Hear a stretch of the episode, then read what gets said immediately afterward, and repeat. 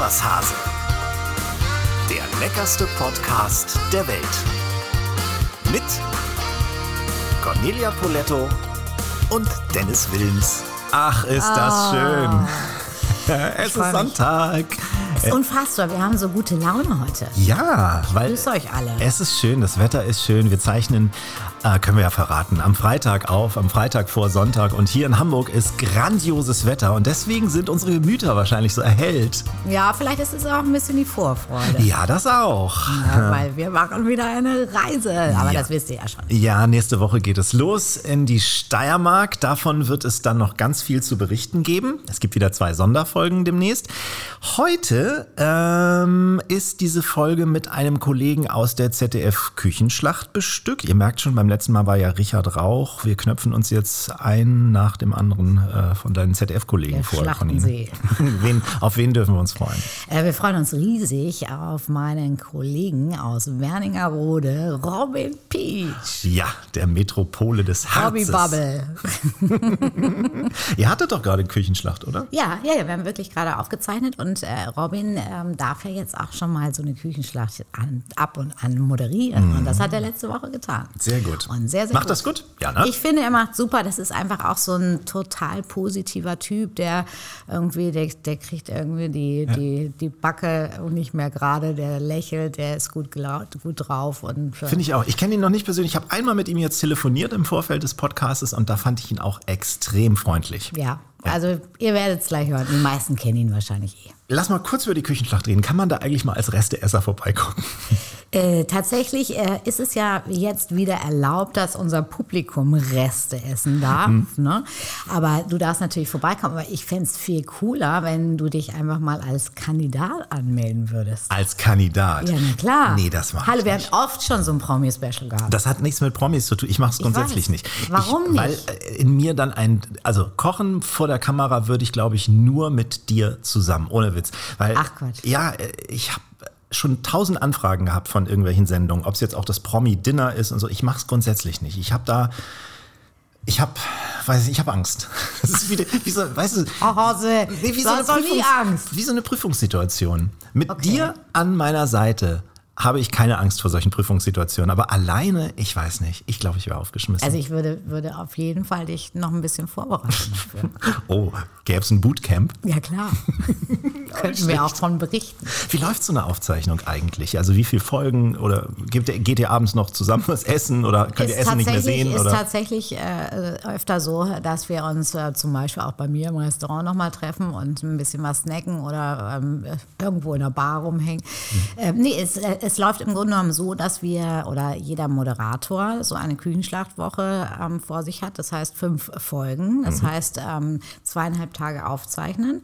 Wir starten meistens mit einer Sendung, auch für die Kandidaten, damit die sich erstmal so ein bisschen akklimatisieren können. Und dann geht es eben tatsächlich auftaktmäßig äh, los.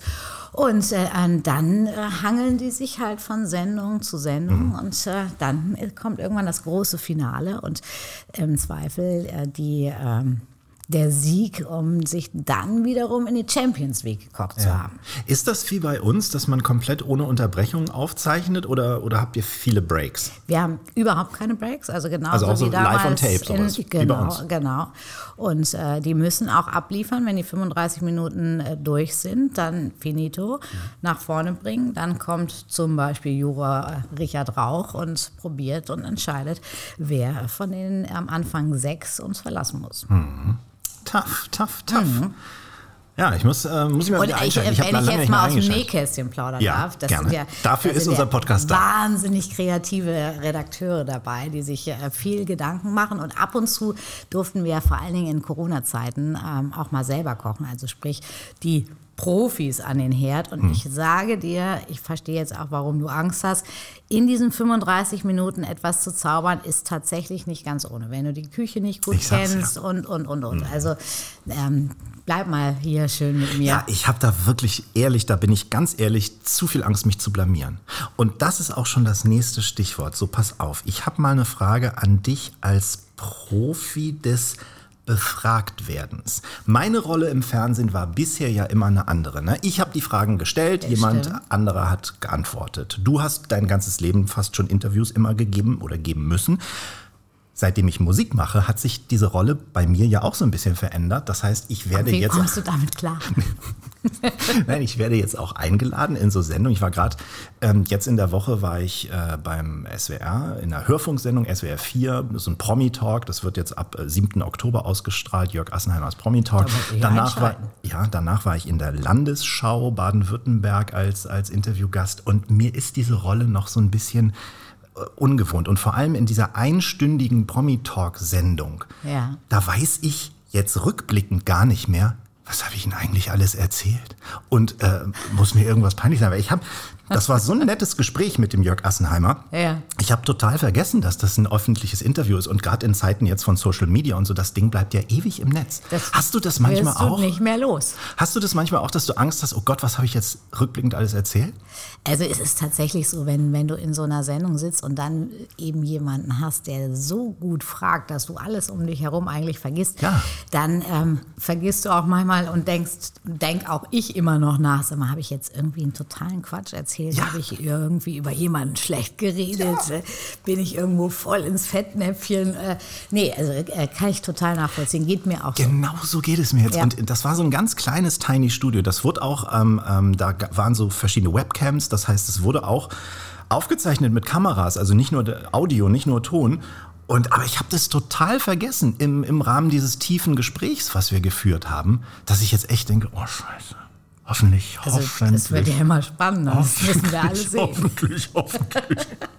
naja, erstmal hören. Es ist in der Audiothek und, und dann verwechseln äh, oder verwenden sie wohl irgendwelche ähm, ähm, Videoschnipsel auch. Ich, ich habe keine Ahnung. Ich hoffe nur, dass da irgendwie. Ich kann mich auch nicht mehr richtig dran erinnern, ganz ehrlich. Aber Schlimm, waren denn ne? schlüpfrige Fragen? Nee, eigentlich nicht. Aber naja, auch schon so über das Fernsehbusiness und dann habe ich jetzt, naja, 20 Jahre mache ich es jetzt schon und das reicht jetzt irgendwie auch. Ich habe alles gemacht von Quiz Also über. entweder ist das jetzt dein Durchbruch oder das totale Ende. ich habe mich komplett abgesägt, oder? oh, Oh mein Gott.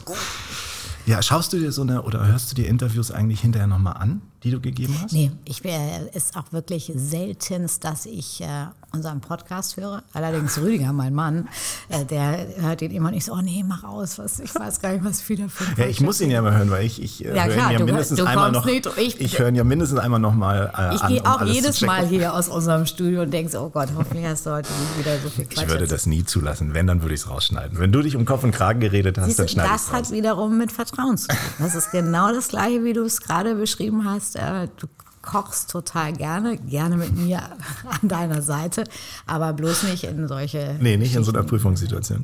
Wa- Was war bisher dein unangenehmstes Interview? Kannst du dich an eines erinnern, was so richtig furchtbar war? Also muss ja gar nicht, dass du Blödsinn erzählt hast, aber dass vielleicht der Fragende so, so unsympathisch war. Ja, Willst aber wahrscheinlich nicht sagen. Ne? Gab's, nee, nee, nee, aber es ist tatsächlich total bescheuert, aber ich vergesse das dann auch. Ja. Ich finde auch, das ist so irgendwie auch, weißt du, da steht es irgendwo geschrieben und am nächsten Tag wird in dem Zeitungspapier. Hörst du auch die Stimme? Ich höre irgendwelche Stimmen. Vielleicht ist es, weil wir das Fenster aufmachen, äh, haben. Soll ich mal, warte mal, bleib mal kurz. Ich mach mal das Fenster zu. Erzähl weiter, ich höre dir Ja, zu. ja, ja. Ähm, weil ich, was ich sagen wollte, weißt du, das wird gedruckt und am nächsten Tag äh, wird äh, der, der frische Fisch da drin eingepackt und dann ist auch weg. Ja, ich gebe dir natürlich recht. In diesen Zeiten äh, Social Media etc. pp, da kriegst du es halt nicht mehr so schnell weg. Aber Ja, Schwamm drüber. Ja. Sollte, diese Haltung sollte man irgendwann auch entwickeln. Ich bin kurz davor. Es waren übrigens äh, draußen auf dem Parkplatz Leute. Wir hatten die Fenster hier auf. Das ist auch Quatsch, ne? beim Podcast aufzeichnen die Fenster offen zu haben. Aber es ist so schönes Wetter. absolut. Und das verführt natürlich mal das Fenster aufzumachen. Außerdem ist hier heute viel los. Man muss ja auch noch mal zwischendurch Danke sagen. Wir dürfen ja hier immer bei meinem Freund Hartmut Karl aufzeichnen. Und Ja. ich glaube, bei denen ist heute richtig Alarm, weil da stehen so viele LKWs. Ich glaube, die haben eine Riesenveranstaltung. Ich weiß auch nicht, hier John Bon Jovi ist mit seinen Trucks hier wieder vorgefahren und Ja. baut auf und macht nachher noch Musik. Oder Na, hast du doch noch eine Überraschung? Und es gibt gleich noch ein Konzert auf dem Parkplatz. Ja, mit Big Band. Ja. Jetzt neu. Dennis Wilms mit Big Band. Was war bisher das lustigste Interview? Außer jetzt unseren kleinen äh, ähm, Podcast-Folgen. Gehe ich mal davon aus, dass du die lustig findest. Also was, was mir wirklich, weil es auch gerade erst ausgestrahlt wurde, was mir wirklich richtig Spaß gemacht hat, war meine U-Boot-Geschichte mit, Ah, äh, mit Michelle. Ja, das war richtig cool. Das ist auch wieder eine gute Erinnerung, weil Michelle hat gesagt, hey klar, ich komme doch zu euch im Podcast. Das war letzten Winter bei Palazzo, mhm. bei deinem mhm. Palazzo. In der letzten genau. Palazzo-Saison hat er uns da schon zugesagt, dass wir gekellnert haben fürs AKK. Also ja. äh, ich werde ihn nochmal, aber das hat schon sehr viel Spaß gemacht. Ja, ja. Auch so viele alte Geschichten irgendwie auch von meiner Omi und wie die gekocht hat und ich weiß nicht was. Äh, ich erinnere auch nicht mehr alles. Ja, der ist ja auch ein guter Frager. Ne? Total. Kennst du das auch? Oder man, man kennt es als Journalist. Ne? Manchmal muss man ja fachfremd ran, wenn irgendwie jemand ausgefallen ist oder so. Ich muss, musste irgendwann mal springen. Das habe ich mal erzählt. Ich musste mal Springreiten kommentieren. Ne? Das war ein absolutes Debakel. Natürlich null Ahnung davon gehabt, aber da war jemand ausgefallen beim Radio und da habe ich mich neben den Hallensprecher gesetzt und habe einfach das nachgequatscht, was der die ganze Zeit ging. Ja, ja. Hattest du mal jemanden vor dir, der so überhaupt keine Ahnung von, von deinem Metier oder auch von dir hatte und wo du das sofort gemerkt hast? Absolut sofort. Merkst, du, Schlimm, merkst du oder? wirklich sofort, das ist äh, genau das Gleiche, wenn ein Koch bei mir äh, zum Probearbeiten kommt und äh, der hat noch nicht mal ein eigenes Messer dabei und wenn dann ein stumpfes Sägemesser, dann weiß ich schon, weißt du was, du brauchst gar nicht auszupacken, kannst gleich wieder nach Hause gehen. Ja, klar. Also das finde ich auch äh, schlimm in diesen Zeiten. Also es gibt äh, mit Sicherheit äh, tolle Influencer, aber es gibt auch viele, die keine Ahnung haben von dem, mhm. was sie tun und sehr, sehr schnell sind, das natürlich in die Welt zu verbreiten. Und das finde ich schwierig. Mhm. Stichwort in die Welt verbreiten. Jetzt kommen wir zum Gossip. Pass auf. Ah, Steffen Hensler ne, will, ich zitiere, monatelange Pause machen. Das habe ich auch schon gehört. Das äh, finden wir gut, weil dann kann nicht nur er mal durchatmen, sondern auch wir. Die schlechte Nachricht, Monate können ja auch nur zwei sein. Ne? Das ist, ist richtig. Er ist 50 und sagt selbst, der Opa braucht mal eine Pause. Er will, Achtung, wieder Zitat, nichts machen außer rumeiern, rumhängen und an sich selbst rumspielen. Mhm. Tolle Aussage. Da kriegen wir Appetit, oder? Ja, super, also super Typ. Absolut. Lass uns äh, über einen freundlichen Zeitgenossen reden, über Christian Rach. Der hat ein Kochbuch rausgebracht und zwar über die deutsche Küche. So ist übrigens auch der, der Titel des Buchs, Deutsche Küche, 400 Seiten, mehr als 160 Rezepte. Er sagt, die Buchhandlungen sind voll mit Büchern aus der ganzen Welt. Auf der Strecke bliebe allerdings seiner Meinung nach die eigene kulinarische Tradition. Ne? Also er sagt, wir haben eine beachtliche kulinarische Tradition und die gilt es wieder zu entdecken und in die Moderne zu führen. Siehst du das auch so mit der deutschen Küche? Äh, es ist tatsächlich so, dass wir viel Kultur haben. Ich habe gerade gestern noch darüber gesprochen. Äh, ich sage jetzt mal nicht nur die Spanier äh, können Eichelmast bei Schweinen, ja, mhm. sondern wir haben eine ganz, ganz lange Geschichte, was Eichelmast anbelangt. Warum müssen wir uns die Schweine aus Spanien holen? Also das, da Schweinerei. Ist, das ist eine Schweinerei, ja. Und äh, deswegen, hier gibt es so tolle Gerichte und äh, ja, und da gibt es drin Spargel, ne? also mhm. Kapitel Erbsen, Linsen, Bohnen, äh, die Kartoffel, Kraut, Rüben. Zu allen einzelnen Produkten finden sich Klassiker wie zum Beispiel Spargel mit Sauce Hollandaise, Birnenbohnen, Speck, aber auch sehr moderne Interpretationen. Was ich auch liebe, Saubohnen mit Speck. Was ist das? Das sind diese dicken Farbebohnen, weißt ja. du? Das sind richtig dicke Bohnenschoten und dann musst du eigentlich nochmal, wenn du es feiner machen willst, diese Haut nochmal abmachen der einzelnen und dann wirklich eigentlich in so einer cremigen Mehlschwitzensoße und ein bisschen Speck dazu. Ja, was leichtes auf die Und Nacht. Bohnenkraut.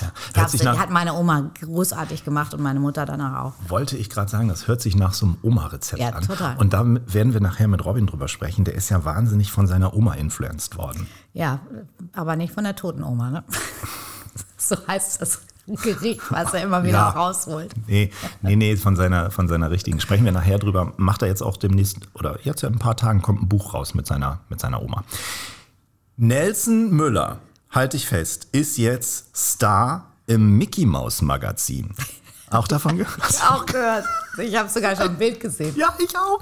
Seit diesem Freitag äh, bringt er quasi die Kochtöpfe in Entenhausen zum Überkochen. Genau. So also, ich lese mal vor, wie es dazu gekommen ist. In Entenhausen läuft Dagoberts Restaurant nicht mehr besonders gut. Frischer Wind muss her. Da Bertel gerne spart, versucht er es mit Donald Duck als Chefkoch. Doch Donald macht seinem Ruf als Tollpatsch auch am Herd alle Ehre. Klar, dass professionell Hilfe gebraucht wird, um das Restaurant vor der Pleite zu retten. Und da kommt Nelson, Achtung, Nelson Knüller ins Spiel. Der neue Meisterkoch von Entenhausen bringt nicht nur delikate Kochkünste mit sich, sondern auch den eifersüchtigen Donald Duck Donald Duck zum Überkochen. Fans können sich auf einen echten Comic-Leckerbissen freuen. Muss ich unbedingt Wie haben. geil ist das denn? Ich finde es total lustig. Ja, Nelson Knüller. Und er hat auf diesem Cover, du hast es auch gesehen, Ja. er hat, er hat einen Schnabel. Schnabel. Ja. Einen Schnabel. Es ist ist, so cool. großartig. Er ist eine farbige Ente und Ja. hat einen Schnabel. Ja, das ist super. echt ein Knüller. Also Müsst das- ihr euch besorgen. Da freue ich mich auch drauf. ja, das, hat, das Ding hat hundertprozentig später mal Sammlerwert. Wollen wir wetten? 100 Pro. Also, sichert euch das Teil. Ich glaube jetzt, an, ja, seit heute, also wo wir aufzeichnen, an, seit diesem Freitag, könnt ihr es an jedem Also Kiosk holen. gleich am Kiosk vorbeifahren. Großartig. So, jetzt haben wir eine fünf, ja, eine Viertelstunde haben wir schon wieder Gossip und Genuss gemacht. Sollen wir mal zum Lebensmittel der Woche kommen? Ja. Das ist in dieser Woche was echt Leckeres. Äh, ich liebe Thunfisch. Und äh, das habe ich über Thunfisch rausgefunden.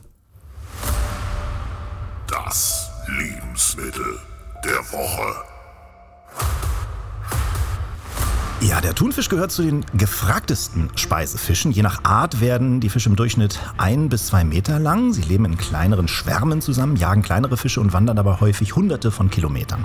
Ein Großteil wird im Pazifik, dem Indischen Ozean und dem Atlantik gefangen. Weltweit gibt es acht große Thunfischarten, welche sich in ihrer Herkunft und in ihren Beständen unterscheiden. Beispielsweise gilt der echte Bonito-Thunfisch als nicht überfischt, wohingegen der geliebte Gelbflossenthunfisch im Indischen Ozean als potenziell gefährdet eingestuft wird. Vor allem seine feste, fleischähnliche Konsistenz macht Thunfisch so besonders. Er schmeckt eben nicht so stark fischig, sondern eher angenehm salzig. Thunfisch ist besonders reich an Protein und liefert verschiedene Mineralstoffe wie Eisen, Zink, Magnesium oder Jod. Eine weitere Besonderheit ist der Gehalt an essentiellen Omega-3-Fettsäuren. Darüber hinaus gehört Thunfisch zu den wenigen Nahrungsquellen für das fettlösliche Vitamin D. Trotz dieser wertvollen Nährstoffe sollte man erwähnen, dass Thunfisch belastet sein könnte und zwar mit Quecksilber, das sie durch ihre Nahrung im Laufe des Lebens in ihrem Gewebe anreichern können. Das Bundesinstitut für Risikobewertung empfiehlt deshalb insbesondere Schwangeren oder Stillenden auf Thunfisch zu verzichten. Soweit unsere Recherchen. Jetzt Sie, Frau Poletto. Na, lieber aus der Dose oder als Steak? Du, äh, ganz im Ernst, beides. Ich auch. Ich mag wirklich richtig gerne, aber jetzt kommt's, den echten Bonito in Olivenöl eingelegt. Finde ich ein super für Thunfischcreme selbst gemacht, äh, für Vitello Tonato. Ganz, ganz wichtig. Also das ist ein Klassiker, der zum Beispiel auf meiner Speisekarte nicht mehr fehlen darf, weil dann würden sich, glaube ich, einige Gäste beschweren. Ich mag ihn auch sehr, sehr gerne im Salat. Ja. Und äh, ansonsten äh, frischer Thunfisch, klar, geht immer, finde ich super. Ähm, ich mag ihn aber tatsächlich nur roh. Ich Mhm. mag, wenn, also wenn so Tataki-mäßig ganz, ganz kurz von allen Seiten angebraten. Der muss in der Mitte noch richtig Genau, roh sein. aber ne? also durchgebraten ist es dann eben Schuhsohle, wie eigentlich genau so ein Stück Fleisch. Genau, ja. Geht mir ähnlich. Also Thunfisch-Steaks mag ich sehr gerne, wenn sie, wie gesagt, innen noch schön roh sind, außen ein bisschen angeröstet. Es gibt ihn natürlich in Sushis, in Bowls, auf Pizza. Es gibt den berühmten äh, Nizza-Salat, äh, den ich auch sehr lecker Laden ist finde. was, habe ich gerade auf der Karte. Genau. Mit Pasta. Pasta mit Brokkoli und Thunfisch kann man machen. Es gibt auch so geilen Glasnudelsalat, den man mit, mit Thunfisch machen kann. Auch wo wir Thunfischgratin. bei Bohnen vorhin waren mit Christian, ein Bohnensalat, diese schönen weißen Cannellini-Bohnen Ja. Mit frischem Staudensellerie und äh, einem äh, Thunfisch. Kenne ich zum Beispiel so Fleischtomaten gefüllt mit Bohnen und Thunfisch, auch sehr, sehr lecker. Mhm. Thunfischkuchen, sowas ähnliches wie eine Quiche, äh, kann man auch machen. Und ich habe ähm, neulich eine Thunfisch-Avocado-Creme kreiert. Wahnsinnig lecker, Thunfisch, also nimmst du eine Avocado, manchst die klein, haust Thunfisch rein, dann Ja, noch ein bisschen mit diesem das erste Gericht für die Küchenschlacht, Leibgerichte. Gurken, ja, Gurkenwasser, bisschen Knoblauch rein, ähm, total lecker. Salz, Pfeffer, richtig, richtig Ja, großartig. dann machst du das beim Leibgericht und dazu backst du noch ein kleines leckeres Brot. Und dann du willst mich jetzt in irgendeine. du Nee, nee, du willst mich du da hast mit reinquatschen. der Küchenschlacht angefangen. Ja, aber du willst mich da jetzt, du insistierst und willst mich da reinquatschen. Und ich sage dann wieder Dinge hier, die man mir später aufs Brot schmiert und sagt, ja, aber du hast gedacht, im Podcast, du gehst da hin, also musst du das auch machen. Okay. Ist so. Übrigens, eins meiner Signature ist äh, eine Thunfisch-Tagliatelle mit Apfel und Sellerie. Thunfisch mit Apfel? Ja, und zwar ähm, schneide ich den Thunfisch wie Tagliatelle, also Ja. es hat nichts mit der Pasta zu tun. Dann wird das Ganze äh, mit äh, Apfelstiften ganz dünn und Selleriewürfeln äh, und etwas Zitronenabrieb und Olivenöl abgeschmeckt. Und dann mache ich so ein ganz, ganz leckeres Kräuteröl aus fünf Ölen und ein ganz bisschen Reisessig dran. Das ist dann sozusagen der Träger dieser ganzen Geschichte.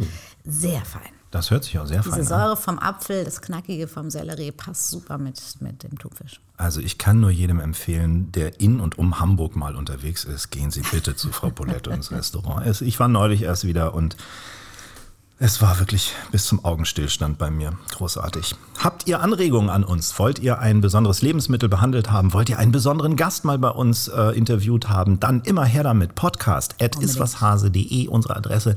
Und wir mögen es auch, wenn man uns Direct Messages auf unseren Social Media Kanälen checkt. Jetzt zu unserem Gast. Es gibt die geballte Kochpower aus dem Harz, so kann man es formulieren. Er hat mit 16 angefangen mit einer Ausbildung zum Konditor in Werningerode. Inzwischen hat er da gleich zwei Restaurants. 2012 das erste Restaurant, das Zeitwerk. 2019 kam das zweite, das Peach. Beide im wahrsten Sinne des Wortes ausgezeichnet. Beide haben einen Stern. In diesem Jahr sogar ist er von, von Falstaff zum Gastronom des Jahres gekürt worden. Ihr kennt ihn hundertprozentig aus der Küchenschlacht im ZDF oder vom MDR um vier. Ladies and Gentlemen, hier ist Robin Peach. Hallo ihr zwei. Sehr tolle Anmoderation, vielen, vielen Dank. Moin, Robby! Moin, moin, sehr, sehr Hallo. gerne.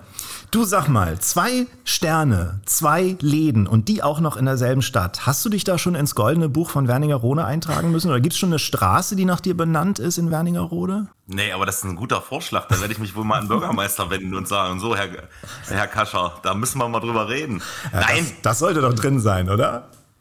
Schön wär's, aber ach, ich glaube, wir, ähm, die Stadt und wir, wir fungieren sehr, sehr gut miteinander und haben ja alle so ganz kurze Dienstwege, das ist mega. Und ich glaube, ohne die Stadt Wernigerode würde das auch, glaube glaub ich, gar nicht so funktionieren. Conny war ja mal irgendwann bei uns und hat dieses kleine pittoreske Örtchen da gesehen. Ach echt, du warst schon da? Ja, ich, ja, klar, ich habe Robin schon besucht. Ja, erzähl doch Es mal. hat sehr viel Spaß gebracht. Das ist so ein Fachwerkdörfchen, oder? Ja, da sind schon viele Fachwerkhäuschen, absolut. nee, da war gerade Markt und ähm, allerdings auch große Baustelle. Dann in der Eink äh, ist das die Einkaufsstraße gewesen? Entschuldigung, das ja, ist so. tatsächlich. so Hier ist wie- auch wie immer Baustelle. Genau. Und äh, also das, das Highlight war natürlich nach Werningerode der Besuch bei Robin. Na, das ist ja klar. Ich habe gelesen, Robin, das war ein großes Happening, als die Sterne kamen. Das gab irgendwie Public Viewing da äh, auf Facebook und äh, Oma Christa war auch mit dabei und hat sich gefreut. Ja, also ich glaube, die ganze Familie, das ganze Team, ich persönlich auch, das ist echt. Ich weiß, das kann ich nicht beschreiben. Kriege ich sofort Gänsehaut, wenn ich darüber spreche. Dieses, dieser Moment, das zu erleben, dass das so funktioniert, wo man hart und viel, und Conny weiß das, extrem viel Zeit für gibt. Und dann funktioniert das und dann wird das so, ich sag mal, äh, bekommt man so eine Auszeichnung. Das ist halt, Wie, das wie, hat wie, einfach mein Leben verändert. wie muss man das, sich das denn technisch vorstellen? Rufen die, also wird man da vorgewarnt, wird man vorher angerufen oder ist das dann wirklich äh, eine eine völlige Überraschung an dem Tag oder wie läuft sowas? Ich durfte das ja zweimal erleben. Vom Restaurant Zeitwerk, das ist ja nun schon wirklich ein paar Jahre her, das werde ich nie vergessen. Da war ich gerade in Magdeburg beim Mitteldeutschen Rundfunk und hatte irgendwie eine Aufzeichnung und war auf dem Rückweg in Abendservice. Und das ist so die Zeit, wo man so als Koch weiß, okay, in den nächsten zwei, drei, vier Tagen ist diese Gala vom Guide Michelin und wenn was passiert, dann könnte es dann so zwei, drei Tage im Vorfeld sein. Und äh, ich fuhr irgendwie zurück, in damals in meinem Bus noch, das, das werde ich niemals vergessen, dann klingelte mein Telefon. Florian, mein Restaurantleiter, der schon vom ersten Tag an da ist, der rief mich an und da hat der Service eigentlich schon angefangen und ich dachte, oh, irgendwas muss passiert sein. Und da sagt er, Robin, du kannst dir nicht vorstellen, wer hier gerade angerufen hat. Ich habe nicht mehr viel gesagt, ich sage Florian irgendwie doch, weil wir drauf gehofft haben. Das war der Herr Flinkenflügel vom Michelin Deutschland und hat gesagt, so, wir sehen uns dann in Potsdam zur Gala. Herzlichen Glückwunsch, ihr bekommt einen Stern. Also ich kann nur sagen, ich habe jedes Stoppschild überfahren. Ich bin wie so ein Verrückt an dieses Restaurant zurückgedüst. Und dieses Grinsen, was ich auf meinem, was wir alle dann auf dem Gesicht hatten, das haben selbst die Gäste gemerkt, obwohl wir halt nichts sagen durften bis dahin. Boah, das ist, da läuft's mir kalt den Rücken runter. Das war, war verrückt. Und ja, du, du kannst Geld haben, wie du willst. Du kannst Kontakte haben, wie du willst. Du kannst dir das Ding halt einfach nicht kaufen. Diese Menschen kommen das Jahr über, testen dich und du weißt niemals, wann. Natürlich hat man irgendwie eine Vermutung, aber die werden sich da nicht hinstellen und sagen, schönen guten Tag, wir sind vom Guide Michelin. Sondern es ist halt anonym, volle Hütte. So, das heißt, Wann das nie, wann dabei kommt. Wann das, war das ähnlicher Gänsehautmoment bei dir, Conny, eigentlich? Ja, ja, oder? absolut. Also Ja? das, ich glaube, das, das ist so, das, das erinnert jeder noch. Und ähm, bei mir war es auch ein Anruf äh, zwei Tage vorher, äh, bis, äh, bevor er offiziell vergeben wurde. Und da rief mich ein Journalist aus Hamburg an und hat mir das gesagt. Und da war natürlich auch einfach aller, allergrößte Freude. Ich werde aber auch nie den Abendservice vergessen, denn wir hatten nämlich dann ein kleines Abflussproblem. Und in meiner Küche stieg so langsam das Wasser hoch, aber wir waren einfach alle so unter Adrenalin, dass wir gesagt egal, wir ziehen das hier durch. Eine Kellnerin noch hingefallen, weil es natürlich auch rutschig war mit dem ganzen Wasser und und und. Und danach mit den Gästen, die, die noch da waren, natürlich gefeiert. Und dann kamen noch Kollegen vorbei. Und äh, das sind, ist einfach ein Moment im Leben, den vergisst man nicht. Ja, so eine Once-in-a-Lifetime-Experience. Ja. Ne? Wobei bei manchen kommt es ja, wie gesagt, öfter vor, ne, Robin? Also bei dir zweimal. Ich habe gerade deine Oma erwähnt, die mit dabei war. Ähm, erzähl mal so ein bisschen von deinem besonderen Verhältnis zu Oma Christa. Die spielt ja auch demnächst in einem Buch eine Rolle. Ja, das ist ganz lustig. Am heutigen Tag, wo wir das hier aufzeichnen, kam gestern unser Buch gemeinsam an. Und Conny wird das ja bestätigen, wenn man so ein Buch macht, hat man natürlich so ein bisschen Pressearbeit. Und wir hatten gestern so ach, ein paar Talks mit irgendwelchen Zeitschriften. Oma war da und dann kam auf einmal der Paketbote um die Ecke. Ey, wir sind gestern beide wirklich ausgeflippt irgendwie, dass wir das Ding das erste Mal in der Hand halten können. Völlig verrückt. Ähm, aber davon ab, ja, Oma, was, was soll ich sagen? Ist, ich glaube, diese Familie oder grundsätzlich meine ganze Familie, wobei man ja sagen muss, dass meine Mutter tatsächlich auch gelernte Restaurantfachfrau ist und mein Dad ist Küchenmeister. Der hat dann nur irgendwie nach der Wendezeit, er sagte immer so schön, den Absprung geschafft, weil es früher wahrscheinlich auch noch ein bisschen anders war, wenn man Koch war und äh, heute ist die Zeit zum Glück ein bisschen, hat sich das gedreht. Und meine Oma spielt dahingehend eine Rolle, dass ich, naja, ich war halt früher, als ich jung war, so ein kleiner Rabauke und irgendwie so ein bisschen Motocross gefahren und dann bin ich mir auf und auf die Busche geflogen, so dass ich mir das Bein gebrochen habe. Das Gute ist, dass meine Oma äh, auf der Chirurgie immer so Stationsschwester war und das heißt, die konnte mich dann wieder gesund peppeln, weil ich in meinem damaligen Kinderzimmer, wie man so schön sagt, das war so unterm Dach, mit diesem gebrochenen Bein einfach nicht so die Treppe hochgekommen bin, dass ich da in meinem Bett schlafen konnte. Und da sagte Oma dann kurzerhand, komm, Junge, du kommst zu mir. So, so hat sich das dann irgendwie ergeben, dass, naja, wenn man viel dann bei Oma ist und dann aufs Thema Kulinarik, ich glaube, da habe ich auch 15 Kilo zugenommen. Bei Oma, also wirklich, die schmeißt halt nur da Butter dran, wo du denkst, da kann doch keine Butter dran. Doch, da kommt Butter dran. Hatte ich lange mit zu kämpfen danach. Ja, und da hat sich halt unser besonderes oder das Verhältnis halt so auch aufgebaut. Das ist, ähm, ich kann das gar nicht beschreiben. Das war ein Lebensabschnitt, der mir ganz viel gegeben hat und ganz viel gezeigt hat und wovon ich heute auch noch zehre, wenn ich sage, Oma war in einer, äh, auf so einer Station äh, die, die Oberschwester. Im Unternehmen nennen sie mich halt alle den Monk, habe ich halt von Oma volle Hütte. diese, diese Saubermacherei und natürlich aber auch das Kochen, dieses was ja sehr grob im Grunde ist, so hinter verschlossenen Türen, gerade unsere Hausmannskost hier bei uns in der Region. Das ist so ein großer Teil, den ich dann versucht habe, im Zeitwerk zu übernehmen. Allerdings halt ein bisschen kleiner und ein bisschen feiner und nicht zu vergessen, was es so von früher gab. Das ist immer ein sehr schwerer Spagat, weil die, ja, die Welt dreht sich und man muss natürlich auch so ein bisschen trendmäßig mitgehen, aber viele Gerichte, viele Sachen kommen da ganz klar und deutlich von meiner Oma oder von meiner Familie. Kommen wir kulinarisch gleich nochmal drauf zurück. Ich wollte noch gerne fragen, weil klar, jeder erinnert sich an seine Großmutter. Du hast deine glücklicherweise noch, meine beiden sind verstorben, aber ich durfte auch immer tolle Sachen da machen. Was durftest du bei Oma, was eigentlich normalerweise tabu war? Gab es sowas? Alles. Ah, wirklich alles. Also wenn, das darf ich hier gar nicht erzählen, wenn das Mama, Papa hören, die, die reden dann nicht mehr miteinander. Aber Oma war, die hat mich behütet wie so einen kleinen, ja, wie so ein goldenes Ei. Und ich, sie konnte mir auch nichts absprechen. Zum Glück. Also wirklich zum Glück. Ich erinnere mich auch, also bei meiner Oma war es tatsächlich so, also da gab es sowieso immer das leckerste Essen, bis ihre Cholesterinwerte erhöht waren und sie Butter gegen irgendwie Bezelmargarine ausgetauscht hat. Das war, und es keine Sahne mehr gab und und und. Okay, die haben wir schon mal als Werbekunden verloren. Ja, Danke. genau, die sind raus. Und äh, bei, meine Mutter meinte immer, äh, wir, bei uns zu Hause gibt es keine Süßigkeiten. Und Omi hatte einen Lakritzschrank. Und äh, Omi hat uns eigentlich so, wenn es nur die kleinste Idee, wenn ich nur einen Grashalm wieder gerade gebogen habe, dann gab es Lakritz. Es gab immer Lakritz in allen Variationen. Geil. Und seitdem liebe ich Lakritz. Ja, klar. Jetzt kommt ja dieses Buch mit Oma Christa. 70 Rezepte aus Oma Christas Rezeptesammlung habe ich gelesen. Von der klassischen Soljanka über das herzhafte Harzer Bauernfrühstück und Senfeier bis hin zu Omas Apfelstrudel und Quarkkeulchen mit Apfelmus. Also hast du bist du quasi küchenmäßig sozialisiert worden damals von deiner Oma? Eher sozialisiert und fett gefüttert, habe ich vorhin schon gesagt. Ne? ja, also ich will das immer nicht so übertreiben und ich möchte da auch nicht so ein Storytelling äh, ehrlicherweise draus machen, aber natürlich prägt einen das. Also ich glaube, das hat auch Conny bestimmt so geprägt, was die Familie gekocht hat. Das wird auch dich, äh, auch wenn du vielleicht nicht professionell kochst, geprägt haben. Und das sind so das sind meine ersten kulinarischen Schritte. Mhm. So, die habe ich erlebt von meiner Familie, speziell von meiner Oma.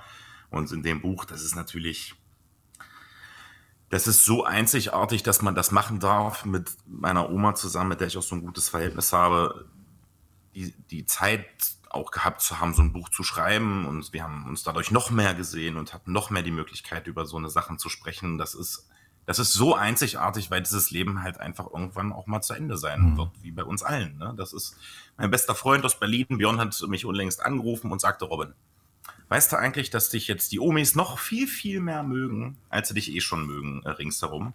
Aber weißt du, dass die Leute, die in deinem Alter sind, dich jetzt noch viel, viel mehr hassen? Und sag ich, hä, warum?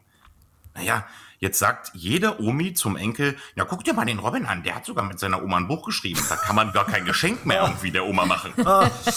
so, ne? okay. Aber es ist berührend. Ja. Also für mich ist das jetzt so ohne Schleimscheißerei. Es ist was ganz Tolles und ich, unabhängig, natürlich freut man sich auch, wenn man diese Dinger oder Bücher verkauft. Dafür macht man das ja, aber mir ist es eigentlich, für mich mhm. ist das Größte, als ich das Ding gestern in der Hand halten konnte.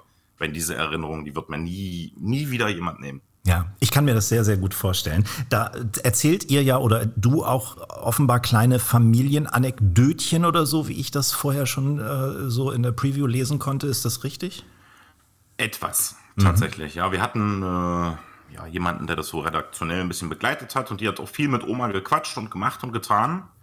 Und jetzt bin ich mal ganz ehrlich, ich habe mir diesen das sind zwei oder drei Seiten. Ich habe mir davon noch gar nicht alles durchgelesen. Ich, weil ich gesagt habe, Oma, ich vertraue dir, das, was du sagst.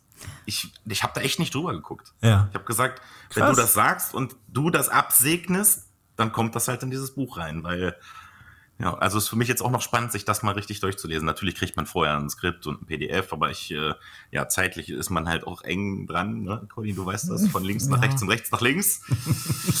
Und äh, das wird schon passen. Aber ja, da stehen ein paar, ich hoffe nicht zu intime Sachen drin, die Oma ausgeplaudert hat. Ich bin sehr gespannt. Ich bin, also ich werde es mir auch äh, besorgen.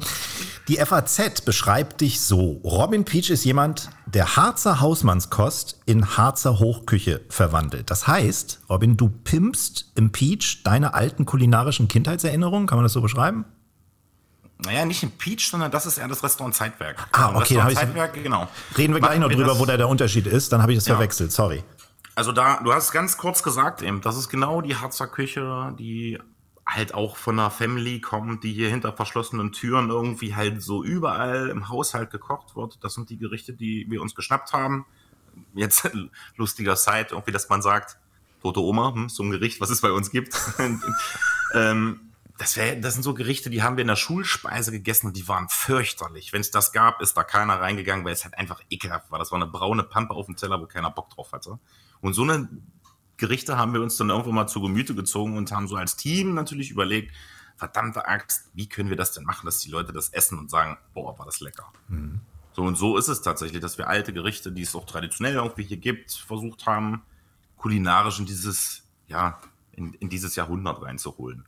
Das finde ich spannend, weil es gibt bei mir zum Beispiel auch mal den Fall, dass mir eine, eine, ein Kindheitserlebnis ähm, ein Gericht beziehungsweise eine Nachspeise für immer und ewig versaut hat. Ich kann bis heute keinen Karamellpudding essen, weil es gab im Kindergarten Karamellpudding und es gab ihn mit oben so einer, so einer Haut drauf, die mhm. er zieht, wenn er kalt wird. Und ich hasse sowas. Ich habe das nie essen können und ich musste so lange, damals war es halt so, so lange sitzen bleiben, bis ich das mir irgendwie reingezwängt hatte. Alle anderen durften aufstehen, nur Dennis hatte halt seinen Karamellpudding nicht ausgelöst gelöffelt. Und sag, bis heute kann ich kein Karamellpudding. Ich finde es eklig. Gibt es sowas bei dir auch? Hast du so eine Aversion gegen irgendein Gericht, Nee. weil du es von früher kennst? Oder nee, gar nicht. Eigentlich tatsächlich nicht. Ich war da, ich war so ein Mülleimer. Ich habe hab alles in mich reingestopft. Aber das mit der Haut, ja, das ist lustig, dass du das sagst. Es gibt Menschen, die lieben genau das. Und Ich weiß. Es gibt genau das geht. Das ist wie mit Koriander. Es gibt Leute, die lieben das und die Ja. hassen das. Das ist mit dieser Milchhaut Alles oder mit oder der Haut nichts. auf dem Pudding. Ja, genau. Oh, ich finde das widerlich, auch wenn du Milch kochst. Damals ich Milch, Milch mit, ich habe ja ganz lange Kakao getrunken, also nicht Kaffee, erst beim Radio in der Früh, in der Frühschicht habe ich angefangen Kaffee zu trinken und wenn diese Milch zu heiß war und dann schnell kalt wurde und der Kakao dann so eine Haut zog oben. Oh, Habe ich auch noch nie gemacht. Boah, Bei mir war es übrigens äh, Rosenkohl. ja, hast du glaube ich, ja, kann ich mich ich, erinnern, hab dass du ich das schon erzählt erzählt, hast. ne? Ne? Ganz schlimm. Mittlerweile mag ich den total gerne. Ja, Mais. Also ein ganzes Gericht gibt's nicht, aber Mais hasse ich wie die Pest. Ich bin früher mal angeln gefahren und dann hat äh, Mama oder so, die haben dir ein Brot geschmiert zum Angeln. Naja, und wenn das Ding dann leer gegessen war, diese kleine Brotbüchse, dann hast du ja immer noch so eine Büchse Mais gehabt, um dass du da so einen Karpfen mitfängst. Naja, dann stopfst du dir das halt rein, wenn du Hunger hast. Und hast mich so mit überfressen. Mais aus der Büchse ist wirklich widerlich. widerlich.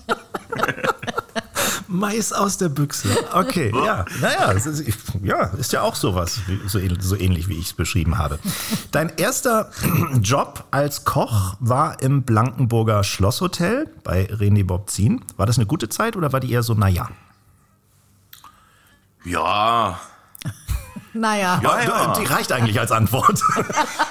Äh, Das war schon cool. Also da hat auch jemand versucht, äh, bei uns in Blankenburg, was ja tatsächlich mein Geburtsort ist, und das ist un unlängst von meinem Elternhaus, das ist vielleicht zwei Gehminuten weg, so schön hinterm kleinen Schloss, eine alte Kaserne irgendwie ausgebaut als sehr tolles Hotel.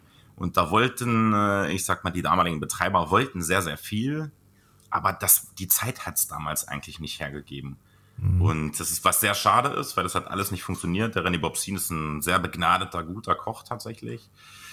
Aber die Leute waren noch nicht bereit für so eine Küche, die dort angeboten werden sollte. Aber ich habe auf jeden Fall extrem viel gelernt. Also ganz viel von dem Menschen lernen dürfen, obwohl es eine kurze Zeit war, aber du wurdest halt da richtig gefordert. Da habe ich ja das erste Mal gelernt, was es eigentlich so bedeutet, in so einen Sphären kochen zu können. Ich meine, ich war ja, ich bin ja wirklich ein Heimscheißer. Konditor gelernt hier um die Ecke, Koch gelernt hier um die Ecke. Das sind alles 20 Kilometer nur entfernt.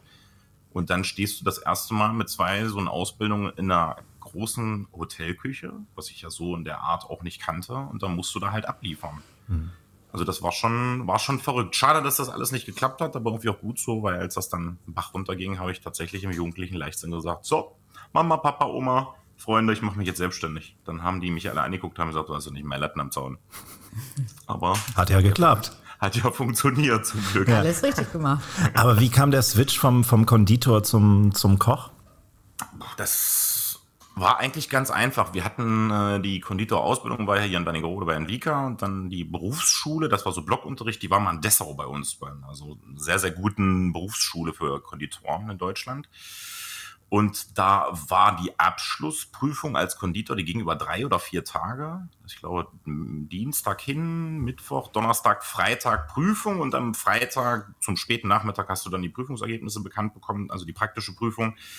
Und dann kam so der Ausbilder, auch Mama, Papa, Oma, die sind da alle irgendwie hingefahren und dann ähm, wurden wir da geehrt, die Klasse, und dann sind wir nach Hause gefahren und Sonntag saß ich bei Oma am Mittagstisch, werde ich nie vergessen, mit Papa zusammen. Und dann haben die mich angeguckt und haben gesagt, na, was machst du denn jetzt eigentlich? Ja, keine Ahnung. Und dann hat Oma irgendwie eine Zeitung aufgemacht und da stand dann in Ilsenborg, das Berghotel, äh, wurde gerade renoviert und sucht Leute. Ja, dann habe ich da, ich glaube, nächsten Tag angerufen, bin dann auch gleich den nächsten Tag dahin gefahren. Der Besitzer des Hotels, der leider verstorben ist, der war, das war so ein richtig geiler Typ, der ganz viel Visionen hatte, packt da so eine riesen Rolle hin und sagt, das kommt da und das bauen wir da hin und da kommt ein Gourmetbereich, da ein Golfplatz. Ähm, ja, kann ich anfangen? Ja, kannst morgen anfangen. So, und dann haben wir das so ein bisschen rumgedealt, dass ich gesagt habe, Mensch, äh, als Konditor kann ich natürlich mich, äh, das Küchenteam würfelte sich noch so zusammen, habe ich natürlich die Möglichkeit in der Patisserie viel zu machen, aber ich würde halt irgendwie gerne nebenbei meine Ausbildung machen. Und das sind ja so artenverwandte Berufe. Und da durfte ich dann die Kochausbildung um ein Jahr verkürzen Mhm. Das, die Schule war halt hier auch in Wernigerode und da habe ich mich eigentlich viel um die Patisserie gekümmert und nebenbei mir das dann so praktisch und äh, alles, was man theoretisch braucht, dafür noch reingeprügelt und habe dann noch meine Kochausbildung hinterher mhm. gemacht, weil ich dachte, auf beiden Beinen lässt es sich einfach besser stehen. Mhm. Gibt es in deinem, in deiner, äh, in deinen Lehrjahren so ein, so ein Aha-Moment, den du mal gehabt hast bei irgendwas? Ich kann mich noch erinnern, ich habe ja volontiert beim Hörfunk und irgendwann habe ich dann mal mitbekommen, wie Medien so funktionieren. Also manche Medien, nachdem wir äh, Volontäre äh, uns die Horoskope ausdenken mussten, die jeden Tag da irgendwie vorgelesen wurden. Und ich dachte, die beschäftigen irgendwie wirklich äh, Astrologen, die irgendwie hoch angesehen sind, die da jeden Tag die, die Horoskope schreiben und im Grunde genommen haben es die Volontäre gemacht, ja. sich irgendwas ausgedacht. Da wusstest du so ein bisschen, wie das Medienbusiness funktioniert. Gab es sowas bei dir auch? Nee, eigentlich nicht. Ich habe, also der Herr Wieker, die Ausbildung, das war, äh, wie sagt man, hart, aber herzlich. Das war ja. so knüppelhart das dürfte man heute, glaube ich, rein rechtlich auch schon gar nicht mehr machen. Also, aber nicht schlimm, da hast du auch mal so 17, 18 Stunden durchgehämmert, wenn man da halt so eine hardcore großen Bälle hatte mit 2500 Leuten und du musst dich halt darum kümmern, ne, dass das da läuft. Da war es un nicht unüblich, auch mal nur zwei Stunden zu pennen und dann da durchzuziehen. Mhm. Also, nee, eigentlich, ich bin mega dankbar, wie das alles so gelaufen ist. Du hast, ich bin ganz schnell gewachsen, also gewachsen auch im Kopf und du musstest super schnell reif werden. Ja. Der Freundeskreis, das kennen wir wahrscheinlich alle, der hat sich extrem schnell selektiert, was mhm. ich früher immer bedauerte, aber heute sage ich mir, das wäre so oder so halt irgendwie gekommen. So. Nee, eigentlich bin ich, ich bin sehr stolz und sehr dankbar auf all das, was ich da machen durfte. Ich glaube auch, dass dieser Beruf extrem schnell erwachsen macht, Conny, oder? Würde ich auch sagen, absolut. Und es, es, ist eben tatsächlich so, weißt du, wenn du so jung bist, dann hast du ja eigentlich diesen Wunsch und Vision, dass diese, dieser Freundeskreis, den du dir angefangen in der Schule, vielleicht sogar schon im Kindergarten aufgebaut hast, dass der immer bleibt. Ja. Und du kannst einfach durch unsere Arbeitszeiten äh, die nicht halten. Also irgendwie ähm, mhm. bleiben dann meistens nur die übrig, die auch irgendwie in unserer Branche sind. Mhm. Lass uns über deine beiden zwei Läden äh, reden, dass du uns da vielleicht nochmal den Unterschied erklärst. Ich habe sie ja eben schon verwechselt. Also Zeitwerk und Peach, wie unterscheiden? Die sind, glaube ich, nur vier Straßen voneinander entfernt in Ringerode. Die, die sind genau äh, zehn Zentimeter voneinander entfernt. Wie, wie unterscheiden sie sich denn inhaltlich? Also Zeitwerk haben wir ganz kurz geklärt, das ist ja so regional. Und im Restaurant Peach äh, war es irgendwann so, dass dieses Regionale kann ja auch ganz schnell verkopfen, dass man denkt, ja, okay, man hat nur das, was aus der Region. Also ich ziehe das jetzt nicht so ganz knallhart durch, wie es da in Berlin so ein paar Hipster-Restaurants gibt, die dann sagen, ja, ich muss hier irgendwie drei Meter um die Ecke gehen und da sind meine Zutaten her. Aber es, es schränkt doch schon ein bisschen ein, so wenn man sich nur auf die Produkte aus der Region beziehen kann. Und irgendwann, naja, man ist ja jung, umtriebig, dachte ich so, ach scheiße, Robin, du kannst natürlich auch noch viel, viel mehr. Ach komm, machst einfach einen anderen Laden auf, wo du halt dich aus allem bedienen kannst, was es auf dieser ganzen Welt gibt. Und so äh, ist dann irgendwie das Restaurant Peach entstanden. Großer, langer Tresen, können 14 Leute dran sitzen. Und wir kochen halt einfach eine Bauchküche mit, ich sag mal so, leicht asiatischem Einfluss, ganz leicht. Mhm. Also ich würde nie sagen, ich kann diese Küche, weil ich da noch nie in diesem Land war und das noch nie gelernt habe, aber jeder kann sich diesen Geschmack so ein bisschen vorstellen. Und das sind eigentlich die wesentlichen Unterschiede. Du kriegst in jedem Restaurant nur ein Menü. Wir haben ein Seating, 18 äh, Gäste maximal passen in die Restaurants jeweils rein und ja, ja, man muss pünktlich sein bei dir, ne? 19.30 geht's los, ne? Und wer dann nicht da ist, der isst nicht mit, oder wie? Zehn Minuten vor der Zeit ist das Lehrlingspünktlichkeit. Hm? So sieht's aus. Ja, und, dann, und dann kann das schon mal ein längerer Abend werden. Ne? Also 16 Gänge äh, ist, ist eine abendfüllende Veranstaltung bei dir, ne? Ja, das ist wie ein wie, ein, wie, ein, wie, ein, wie eine Theateraufführung, sagen wir halt immer. Das ist von uns natürlich gut durchgespielt. Wir wissen genau, wie es funktioniert das Einzige, was wir nie wissen, sind die Gäste, ob die so mitspielen. Das ist, also das kann manchmal pünktlich zu Ende sein und alle sind sehr ruhig. Das kann manchmal aber auch so verdammt lange gehen und der eine brüllt von links nach rechts, weil es vielleicht den ein oder anderen Wein zu viel gab. aber Mensch, 16 Gänge, das muss ja wirklich, also ich habe ja manchmal bei dir, Conny, schon äh, bei sechs Gängen zu kämpfen, weil ich einfach, ich, ich kann wirklich nicht mehr. Also sind das dann wirklich mini, mini, mini, mini Portionen? Ja, ja ne? das ist natürlich, weil anders das ist ja gar nicht zu machen. Ja. Überhaupt nicht. Du denkst, das ist so, das erfüllt das typische Klischee, wenn du so Bilder postest auf diesen Instagram-Kanälen, da steht tausendmal drunter, ja, wirst du doch nicht satt von. Natürlich wirst du von einem so einem blöden kleinen Gang nicht satt, aber hau mal 16 davon, kipp die alle mal auf einen Teller und dann hau dir die rein. Also du bist auf jeden Fall satt. Halt, ne? Challenge accepted, Robin. Okay. Also ich kann nur sagen, ähm, wir waren damals erst im Peach Mhm. und äh, haben da fantastisch gegessen. Das war echt super. Und dann den Fehler gemacht, nochmal rüber ins Zeitwerk zu gehen. Und da sind wir ziemlich versagt. Ja, verdammte Axt, wir sind schon so ein oder das ein oder andere Mal versagt. Stimmt. Das, Mit find das unserem aber Freund geil. Frank Buchholz auch schon. Ja, mit dem Frank. Dann kann man sich das auch also das lebhaft vorstellen. verrückt. Da mussten wir, glaube ich, danach noch drehen. Ne? Ich weiß gar nicht mehr, wie wir das hingekriegt haben. Weiß ich auch Mal nicht. gut- Aber wir haben es hingekriegt. Ja. Aber ich habe auch über dich gelesen, dass du ja privat auch ganz gerne essen gehst und dich auch von anderen Kolleginnen und Kollegen inspirieren lässt. Ist das so? Ja, also ich gehe verdammt gerne essen, habe nur leider Gottes irgendwie diese Zeit nicht, auch wenn man das immer denkt, dass wir ja viel unterwegs sind und da drehen und da ist aber irgendwie immer ein Job und du schläfst da im Hotel und dann bist du nächsten Tag wieder weg. Nee, ich würde nicht sagen, dass ich mir die Inspiration da irgendwo anders hole, weil ich fand Abgucken in der Schule auch schon unfair, aber wir kochen alle nur mit Wasser halt so, ne? Das ist, du kannst das Rad beim Kochen einfach nicht neu erfinden, das ist erstmal Fakt. Genau, deswegen ist es ja auch kein Abgucken. Ist ja ähnlich wie bei einer Musik. Es gibt ja nur ein paar Noten, die kannst du halt nur unterschiedlich kombinieren. Inspiration. Die Inspiration. Ins- Inspiration holen, natürlich, wenn man bei Kollegen ist, dann kann man sich das und vergleichen, finde ich auch immer ganz cool. So, was macht wer anders, der vielleicht auch zwei Sterne oder drei Sterne hat, einfach besser als du, um vielleicht diesen Weg dahin vielleicht mal irgendwie gehen zu können. Also, ich will mich nicht aus dem Fenster lehnen, das wäre natürlich ein riesengroßer Traum. Aber mh, ich gehe gerne essen, aber auch gerne ganz normal. Und ja, ganz normal vielleicht auch zu Hause mal was für dich kochen. Wenn du vor deinem Kühlschrank stehst, ne, was geht da nie aus in dem Ding? Gibt, frag mich doch, frag mich doch lieber, was neben meinem Kühlschrank nie ausgeht. Also eine in meinem Kühlschrank auf jeden Fall eine Flasche Weißwein, Butter ist immer am Start und ja, pass auf, ich sag jetzt noch was Gesundes, so ein Apfel liegt auch immer ganz unten drin. Ach, komm auf. Ja, ich wollte, genau das wollte ich nicht hören. Weil bei mir sind's, äh, bei mir sind's Schoko Fresh. Kennt ihr die Dinger? Nee. Von, von, von Kinder? So, so, oh, das ist, das Ich bin richtiger Soßenversauter. Wir haben einen großen Kühlschrank, da ist ein Fach drin, da stehen halt einfach bestimmt 20 Soßen drin. Von Remouladensoße bis, bis, bis über alles. Bis Sweet Chili Soße. Das geht irgendwie immer. geil. Geil. Ich, ich bin, meine Eltern äh, sind nordhessischen Ursprungs, da so Melsungen, die Ecke, Kassel. Und von da bin ich auch sehr mit Soßen versaut worden. Also da musste alles schwimmen, wirklich alles. Und bis heute bestelle ich, wenn ich in Restaurants gehe und mir zum Beispiel auch einen Curry bestelle, so sage ich immer, bitte mit viel Soße. oder Rouladen oder so. Das ist aber auch bitte mit viel deutsch. Soße. Das ist typisch deutsch. Ja, ne? Also bei mir ist auch immer Wein und Parmesan da. Der ist Wein und immer Parmesan. Da. Wein und Parmesan ist immer da. ja, da kann man, das ist auch eine gute Kombi. Ja. ja. Vor allen Dingen hast du immer was da. Was sind denn noch so Sachen, die du dir selber mal kochst? Nur für dich? Nudeln mit was? Tomatensauce. Ach, äh, so ganz basic, okay. Ja, aber so richtig mit Ketchup, kurz ein bisschen äh, Fleischwurst angeschwitzt, Ketchup, Tomatenmark drauf, ein kleines bisschen Sahne, erledigt ist die Nummer. Das finde ich so sympathisch. Ich mag Nudeln mit Ei überbacken in der Bratpfanne gut. und da Nudeln drüber gehen immer. und da drüber dann Ketchup. Ja, geil. Das ist so geil. da, Jetzt da brennt natürlich das Herz so eines Koches, aber why not? Why Wir not? sprechen mit einem doppelten Sternekoch, das ist geil. Wobei ich, ich kann das total nachvollziehen. Ich habe früher als Kind, wie heißen die nochmal, diese gabelfreundlichen, diese, diese Sp- Spirelli, Ja, diese, ja, diese ja. Nudeln. Und habe ich auch geliebt mit Bu- Butter und Ketchup. Butter, ja, siehst du.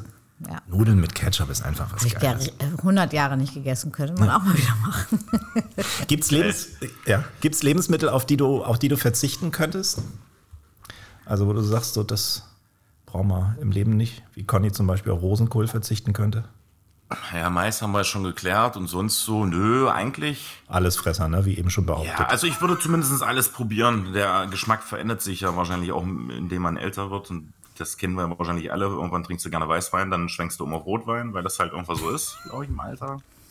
Und so ist es auch mit dem Geschmack grundsätzlich, wenn es ums Essen geht. Es gibt so Sachen, keine Ahnung, ich müsste mir jetzt vielleicht keine, keine Froschschenkel reinhauen oder ich, da bin ich so nicht der Fan von. Und ich würde jetzt wahrscheinlich auch in Asien, wenn das mal so ein Traum wäre, nicht alles essen, was da kreucht und fleucht, aber Das würde ich auch nicht machen. Aber du bist viel infused bei Asian Cucina, ne? Also so ein bisschen japanisch, asiatisch und so findest du doch eigentlich ganz gut. Das finde ich ziemlich geil, weil ich diesen Geschmack halt selber extrem gut finde. Ich esse das halt irgendwie gerne, wenn ich irgendwo hinkomme und auch so eine Restaurants das hervorragend zelebrieren und gut kochen, aber ich weiß halt nicht, wie es ist, wenn man da ist, weil ich halt einfach ein Heimscheißer bin und noch nie da war. aber es ist ein großer Traum, irgendwann zu sagen, Ja. wenn es die Zeit zulässt, ich würde gerne da mal hindüsen. Überweis mal. nur, ja. nur futtern. Nur, Nur futtern. futtern. Ich glaube, ich komme mit 15 Kilo mehr auf der Hüften zurück. Dann werde ich alles essen, was da, was nicht wegläuft. Ja, das ist genau das, was Conny und ich jetzt nächste Woche machen. Wir machen ja mal so Reisen. Hast du davon schon gehört?